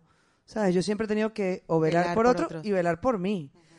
Y en este momento, igual, nadie vela por mí y repito, no lo digo desde el drama, lo digo desde, échale pichón, Bueno, ¿sabes? así, así te acostumbraste, así fuiste y te, te, te- que me encantaría que fuera distinto, que me encantaría que eventualmente, oye, poder distender un poco y que alguien fuera más equipo conmigo y, y, y confiar y saber que delego en alguien, no hablo ni siquiera de pareja, hablo de, de equipo, equipo de trabajo, y si es pareja, chévere, ¿sabes? Pero no tengo opción, y tú que emigraste también sabes que probablemente no tenemos la posibilidad de seguir haciendo exactamente lo que hacíamos, pero qué chévere. ¿Sabes? O sea, eso nos obliga a movernos para otro lado. Claro, qué chévere, después de siete años yo lo entendí. Bueno, porque es que es duro, es que es duro. O sea, entenderlo y casi decir, oye, estoy hasta agradecida de haber emigrado porque me ha hecho mejor persona, porque la reinvención para mí es personal, no es profesional. Es realmente adentro y me dieron ganas de ser mejor persona. No, y, y además en tu caso, Negra, que te conozco bien. No es que antes era mala, No, pero quiero ser pero mejor. era más dura, era más dura. O sea, ahorita, eh, eso que dijimos hace un rato, que tú me dijiste, no, pero cree en ella, o eso que me dijiste, eso no me lo hubieras dicho nunca en tu vida. Jamás en tu vida. Y, y eso hasta fue una lección para mí, porque pareciera que los roles entre tú y yo se invirtieron. O sea, que yo ahorita probablemente soy más dura o más desconfiada, y tú más bien estás más abierta al universo. Pero bueno, es el proceso de cada quien, ¿no? O sea, eso, eh, eso es imposible que cada quien, que, que, que las dos vayamos por el mismo camino. Sí, pero al principio es muy difícil decir gracias por este proceso que estoy pasando. No, nunca. Es imposible. Yo no había sabido nunca en mi vida, 46 años, que era deprimirse. ¿Sabes? Yo nunca había sabido lo que era estar deprimido. Yo tampoco. ¿Y lo supiste? Claro, hace un Ah, año. Bueno, yo lo supe hace poco, en el último trimestre del año pasado. Yo entendí. Bueno, porque hay, hubo un episodio, negra. Hubo varios. Sí. Sí. A mí ese episodio me tocó cuando ya yo tenía ciertas herramientas para poderlo superar, que es el tema mamá. Que, que yo lo dije en el último episodio del año pasado, que a mí se me murió la- mi abuela el año pasado, a mi mamá le dio un derrame cerebral, que está bien, gracias a Dios. Pero cuando eso pasó, ya yo había comenzado la búsqueda de herramientas para yo salir del hueco donde estaba. Y gracias a Dios me agarró un lugar, mm, no sé si bonito, pero más o menos bueno. Amable, por lo menos. Bueno, por lo menos sabiendo que me iba a agarrar de aquí y de acá. Este, y, y eso me hizo entrar en una madurez y en una cosa que no me había llegado, porque yo sí tenía alguien que velara por mí. Y a mi mamá y a mi abuela toda la vida velaron por mí. Y de repente, ¡ah! Nadie vela por mí. O sea, lo que ya tú habías vivido durante tantos años de tu vida y te habías acostumbrado a hacer, yo en eso siempre fui ñoña, y tú lo sabes. Estaba mi mamá, no sabes esto, ay, déjame llamar a mi mamá. Mami, mira qué hago con no sé qué qué, ¿no? O si no estaba, estaba mi abuela, mira, ¿sabes lo que me dijo mi mamá? Tal cosa, ¿sabes? La acusaba, la acusaba. Con mi abuela, y mi abuela estaba siempre conmigo, siempre conmigo. Eh, y en este momento, sin tener a nadie, dije, cuño, estoy yo, sola, conmigo misma. Y esa, esa revelación me vino muchos años después que la tuya. Pero tú viviste un episodio con tu mamá en el último trimestre que también me imagino que yo te dije a ti cuando te pasó, negra, la palabra perspectiva. Porque aunque tú nunca tuviste nadie que, te, que velara por ti, fue un cachetón. Total, total. Cuenta, si quieres contar. No, sí, no, no tengo problema. En el último trimestre, que además eso fue como la guinda, ¿no? Pues ya venía de todo este proceso tropezando y tropezando y tropezando. Ustedes no se dieron cuenta en redes porque yo digna, Ana María es... digna. Además eso es, como digo, ¿Por qué la- no? Yo, yo, me- yo me deprimo, o estoy brava, o estoy haciendo algo, o estoy... tal. Yo no aparezco. bueno, yo en este último trimestre no aparecía. Yo, yo no aparezco. Sí. Cuando ustedes no me vean es que yo estoy ocupada. o conmigo misma, o lidiando con otros problemas. O con, sí, y sobre todo con uno solucionando cosas, ¿no? Sí. Sí. Pero tú, negra, tú mantienes el ánimo. Mantienes el ánimo. Te veo en red y Ana María está bien. Mm. No, pero tú me conoces, tú Sí, sabes cuando no estoy después, bien. después. Y además siempre me escribe. Pero mantienes el ánimo. Además, Erika, cuando ve que yo publico algo que no es muy coherente, pero que si- vamos a crear contenido, es otra frase, eh, ella me escribe por, por WhatsApp, ¿todo bien, negra? No, negra, todo mal.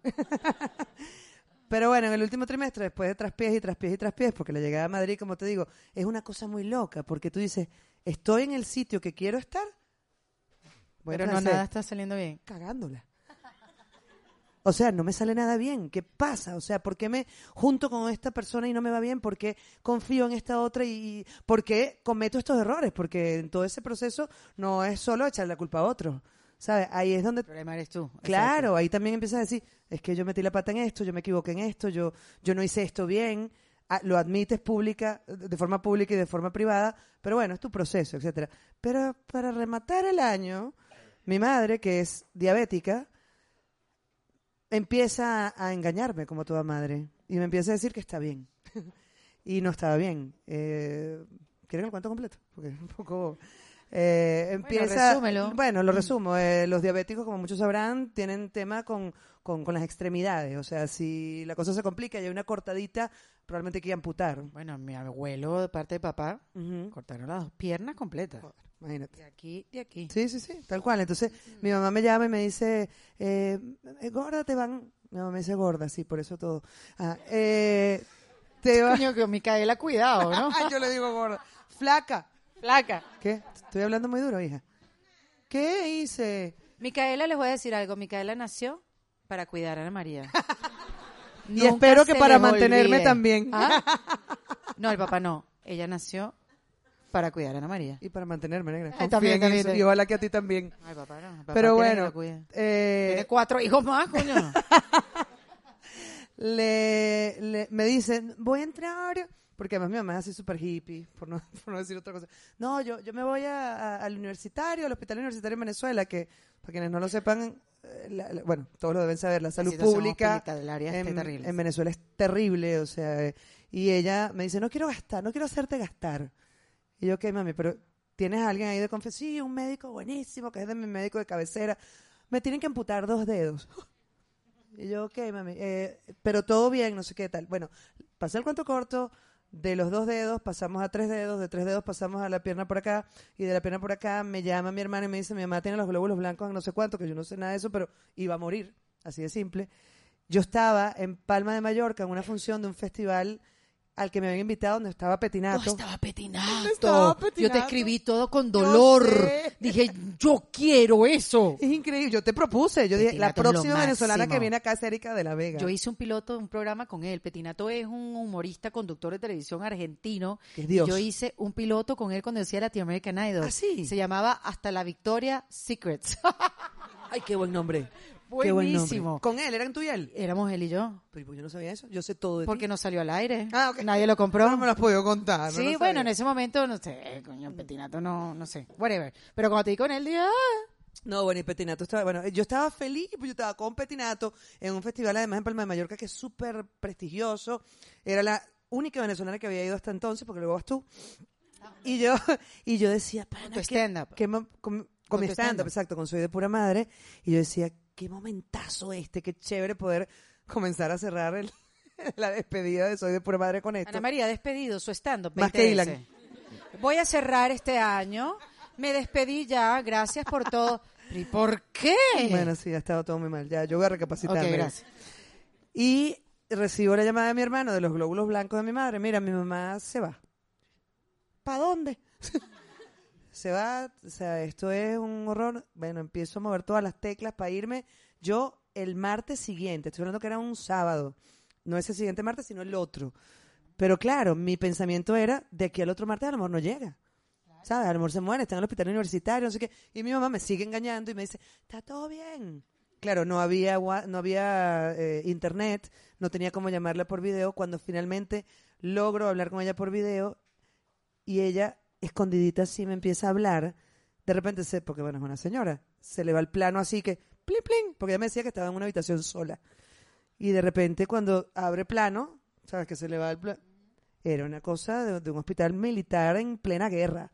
¿Sabes? O sea, era Camilla, camilla, camilla. camilla, camilla, cero habitación privada. ¿qué tal? Que ojo, o sea, no, no es un tema de estupidez ni de nada, es, es un tema de humanidad. Estás bien, ¿sabes? exacto, sí. ¿Estás bien? como Bueno, cerrando, o sea, o, o resumiendo, logré irme. mm, llego a Venezuela, el día que yo voy a buscar a mi mamá al hospital universitario, no me dejan pasar porque llegó una hora que no es de visita. Yo le digo, es que yo no voy a visitar a nadie, me voy a buscar a mi mamá. Y me dicen, entre por la cruz, por, perdón, por, por emergencia. Me voy por emergencia y lo que yo vi ahí, negra. eh, A ver, ¿Cuánto tiempo llevabas tú que no ibas a Venezuela? eh, el tiempo que llevaba en Miami, eh, Cuatro años. Cuatro años, sí, cinco años. El baño, todo lo que rodea la poseta, tú no sabes qué líquido es. O sea, hay de todo. Hoy hay de todo. eh, son baños obviamente comunes. Eh, mi mamá bajó absolutamente moribunda y logré, la verdad, y debo decirlo, gracias a Willy McKay, llevarla a Clínicas Caracas. Y la gente de Clínicas Caracas se portó increíble. O sea, la trataron. Y la mujer que entró, o sea, mi mamá entrando a Clínicas Caracas empieza a gritar y dice: ¡Me quiero bañar! Y, mami, entonces yo así echando vaina le digo: ah, mami, ¿hace cuánto no te bañas? Un mes. Entonces, claro, tú crees que, que, que lo que te cuentan es broma o que están exagerando. No hay agua. Así de simple. No hay agua. En el caso de mi mamá, no la tenía. Entonces, y tenía además un mes en el hospital universitario. Entonces, la, la mujer que llega allí llega des- completamente destruida. Yo le digo al tipo de admisión de, de, de Clínicas Caracas, perdona, por favor, si puedes tratar de que mi mamá se bañe antes de entrar al quirófano. Yo no entro a quirófano si no me baño. Y yo, "Ah", y era tal el nivel de gritos que el tipo cede y le da la habitación, ella logra bañarse y la mujer que entró a quirófano y la que salió no es la misma, no fue la misma. ¿En qué sentido? Se entró a quirófano una señora que se estaba a punto de morir o que estaba a punto de morirse y salió porque el dolor no era normal, porque el problema es que en una de, de- esas que entró a quirófano para no sé qué dedo o qué parte del cuerpo que le amputaron, eh, pues operarse, cogió una bacteria y la bacteria la estaba matando. No, no, no, una cosa macabra, macabra, macabra, pero cuando sale no tenía dolor. Empezó a volver el color a la cara, pero no tenía pierna. ¿Sabes? Entonces era ver a tu mamá, como yo le decía, "M- mami, ahora tú eres una mamá biónica. Ahora, ahora tú bailas en un pie, o sea, buscándole Claro, sí, eh, sí, la sí. alegría de vivir, o sea, como que bueno, eh, estás viva, o sea, vas a seguir viendo a tu nieta, eh, no te moriste, o sea, te salvaste. Y ella me dijo una frase a mí que me, me, me no sé si me marcó, me fregó, me alegró que un día que ya estaba en la casa me dijo, tú sabes que al final yo no te parí a ti, ¿no? ¿Sabes cómo es mi mamá que no es muy dulce, ¿no? oh, Lucía. Eh, y me dijo, yo no te parí a ti. Tú me acabas de parir a mí porque yo volví a nacer. Wow. Y al final te das cuenta que todo es cíclico. ¿Tú Que, naciste para cuidar a tu mamá? y todo, porque al final Sí. eh, van a necesitar de nosotros y cuando estén Sí. allí lo, lo- lo- lo ideal sería estar preparados para, para cuidarlos, para recibirlos, para, para acompañarlos y para que no sientan que están desamparados, ¿sabes? Porque eh, a cierta edad ya tú dices, oye, estar desamparado a los 70 años, Sí, coño, no. Eso no lo planeé. no, no, no, no, esa no, manera. no, no, y nadie lo quiere, ¿sabes? Entonces, bueno, pude estar ahí con ella, la dejé lo mejor que pude, o sea, desde comprarle un tanque de agua en la casa porque no salía agua por la regadera, hasta alguien que está con ella cu- cuida- cuidándola Y cuando constantemente. llegaste acá, o sea, que, que, que te dio, te, te dices que entraste en una depresión, te dio una perspectiva, que yo te decía, negra, esto es perspectiva, o sea, es como te, te voltean el lente. Porque de todo lo que me pasó previo a lo de mi mamá, que era golpe y golpe y golpe, a lo de mi mamá, que, que yo lo viví como, como una vorágine. O sea, eso era, eh, en el día, todo el día estaba con mi mamá, cuando se acababa la hora de visita, o mi hermano y yo nos turnábamos, yo estaba todo el día con mi mamá y él dormía con ella. Y que además mi hermano se portó como un príncipe y se sigue portando porque él es quien está ahí con ella. Eh, en la noche yo decía, o respiro o me muero. Entonces todas las noches, yo digo, lo dije en el camerino, yo estuve 17 días en Venezuela y vi a 17 amigos, porque cada noche vi a alguien, algunos los repetí, eh, porque quería oxigenarme, ¿sabes? Porque pasaba el día muy fuerte.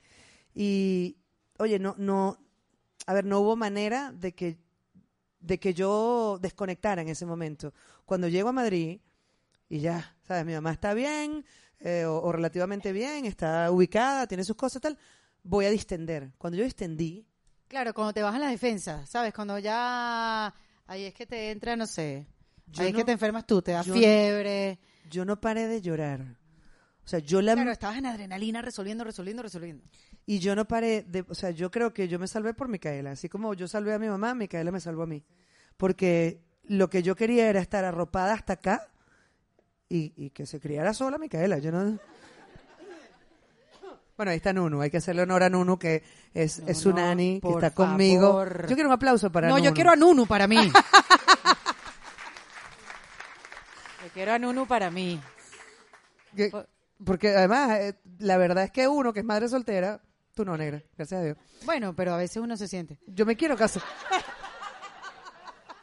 Yo, de hecho, estoy aquí hoy para pedirte matrimonio, Nunu. Exacto.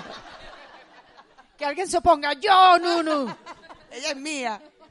Bueno, lo cierto es que Ana María y yo, ustedes saben, podemos estar aquí tres, cuatro, cinco, seis horas. De hecho, de aquí vamos a seguir hablando, pero en privado. Pero mm, nada, quería que se llevaran un poquito de, de Ana María y, y, Y de nosotras, mí. negra. Un poquito más grande, De ti, con perspectiva. sí. Ahora, no voy a negar que mataría por estar en la radio echando vaina. Contigo. en defensa propia. Sí, negra. Quiero que sepas que, y además que lo sepan todos, que no tengo ni que decirlo, de las épocas, ay, joder, ya me puedo poner. De las épocas más felices de mi vida, y lo sabes tú, Sí. han sido nuestros años de radio. Ha sido el, todo el tiempo que compartimos en el mismo uso horario. No tengo waterproof. Yo tampoco, pero mira, aprieta. Aprieta, aprieta aquí, aprieta. Tú lo tienes más duro que yo, así que. y yo creo que esos años de radio se agradecen. Y además, tú lo dijiste al principio, negra. Lo maravilloso es que tú y yo hemos sobrevivido a todo. Y que vamos a seguir sobreviviendo, porque, y además confiamos en que nuestros hijos no solo se van a juntar y se van a casar, sino que nos van a mantener. Se van a casar y yo siempre voy a estar de parte de Matías. Y serás la suegra desgraciada siempre. y negra, este capítulo yo lo quería mucho. Yo, quería mucho estar aquí y yo Lo sé. sueño con que algún día, porque además, si ya hemos podido lograr cada una tenga su espacio, que yo voy a tener ahora, que ya tú tienes un año, que además amo tu podcast con locura, porque cada mujer que entrevistas es más interesante que la otra, y lo que tú además sueltas en cada podcast, no solamente para ella, sino para ti, es maravilloso. Insólito. Es insólito. Sí. Entonces, yo confío en que las vueltas que da la vida probablemente nos junten otra vez en Nos otro momento. En es otro que no se lo vamos a dejar a la vida. No, no, no, hay que procurarlo. Lo vamos a hacer nosotras. Procura coquetearme Más y no reparo de lo que- te haré. Mira, antes de despedir, eh, yo quería agradecerle a los amigos de la Partaco, que también son los dueños de la cuchara, que nos trajeron cositas muy ricas para nosotros comer acá. Muchos me decían, pero bueno, ¿y pero por qué vas a comida? Bueno, porque, cónchale, viene una gente bella a compartir con nosotros y queríamos darle un cariño, que comieran, que la pasaran chévere, que tomaran rico. Leo Y- Ivanova. Que son- Leo y su esposa que están acá, gracias. Gracias, niñas. No, ahorita voy a llorar por darle el agradecimiento a la. Coño, me dejaste debilitada. Y también a B Beer, Beer Madrid, que tienen dos cervecerías acá en Madrid. Y casualmente, eh, esta, una de las dueñas, la dueña, pues una pareja, fue nuestra jefa en 92.9. Marlene Rodríguez. Marlene Rodríguez, que para esa época se veía mucho más grande que nosotras, pero en verdad somos un poquito parecidas, ¿no? Somos de contemporáneos. edad, sí. Pero Marlene tenía un carácter para fuerte y nos exigía mucho. Y en ese momento, obviamente, a mí no me caía eso muy bien, pero se lo, se lo agradezco en perspectiva con el tiempo. Porque 92.9 era muy malandra. Y todos éramos muy malandros. Y fue la escuelaza, que, o sea, la mejor escuela que pudimos y, tener. y Marlene no- nos puso coto a muchas cosas que en ese momento había que hacer. ¿No te arrepientes, Marlene? Te quiero, Marlene. Te quiero. Además que ella, tú fuiste mamá como a los 15 años también. O sea, tú tenías una perspectiva distinta a nosotros y éramos muy salvajes, la verdad. Sí. Tenemos 30, ya, right. Entonces Marlene con su esposo Xavier trajeron para que todos probáramos B Beer, que está divina, son unas cervezas artesanales y también le quiero dar las gracias. Otra vez decirle gracias a Rafa Velázquez por estar aquí apoyándome, a Carlina también que nos ha dado todo el apoyo, al chico de la cámara que vino en nuestra ayuda, porque fíjate, si vienen a hacer podcast a Europa, tráiganse una cámara con electricidad 220. 220.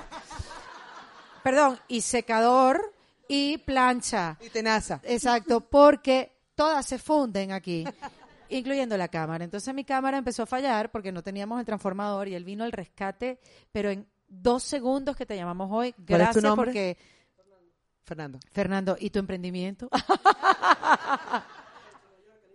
¿Cómo? Fercho Mallorca en Instagram. Igual te vamos a dar el crédito después. A los amigos de WeWork Madrid, gracias por todo el apoyo. Gracias a todos los amigos de WeWork que nos dan, pero especialmente a las de Madrid que fueron tan colaboradoras y nos dejaron hacer un montón de cosas para que esto pasara. Y a ustedes que vinieron a compartir con nosotros, que se quedaron ahí sentadas, que nadie se fue, que echaste unas lagrimitas también. Sí, no estamos solas, de palo espinocho. Negra. A Micaela por venir, porque no, si no, no la iba a ver, porque mañana me voy. Sí, ya te va. Este, eh, Esto es uno de los mo- momentos más felices de mi vida desde que llegué a Madrid. Que lo sepas, no quiero dejar de decirte. gracias, mi negra. A ti, no mi me hagas llorar.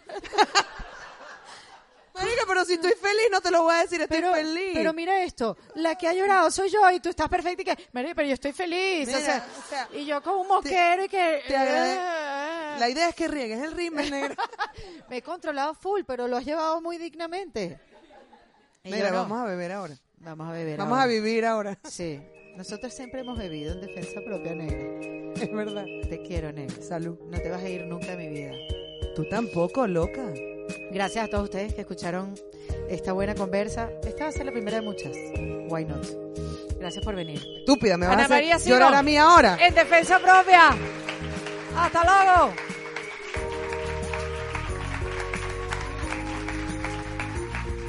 Ya va, ya va. Ok, sí, es verdad. La conversación no llegó hasta aquí. Nosotras hablamos por un buen rato.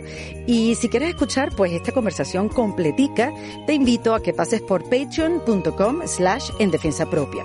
En esa página web te puedes hacer miembro del podcast. Puedes unirte a esta comunidad que va a tener acceso exclusivo a contenido que no vas a ver en más ninguna otra parte. También vas a poder tener acceso a descuentos, a información y a una cantidad de cosas que hemos preparado para todas aquellas personas que nos quieren acompañar en este nuevo capítulo del podcast, eh, que bueno, que sin duda ha sido un viaje increíble y esperamos que muchos de ustedes nos acompañen. Ya lo saben, patreon.com slash en defensa propia. Y que Dios se lo pague en salud. Hasta luego. Esto fue en defensa propia, grabado en los espacios de WeWork, producido por Valentina Carmona y editado por Andrés Morantes, con música original de Para Rayos Estudios. Recuerden suscribirse y recomendar el podcast. Yo soy Erika de la Vega y nos escuchamos en un nuevo episodio. Hasta luego.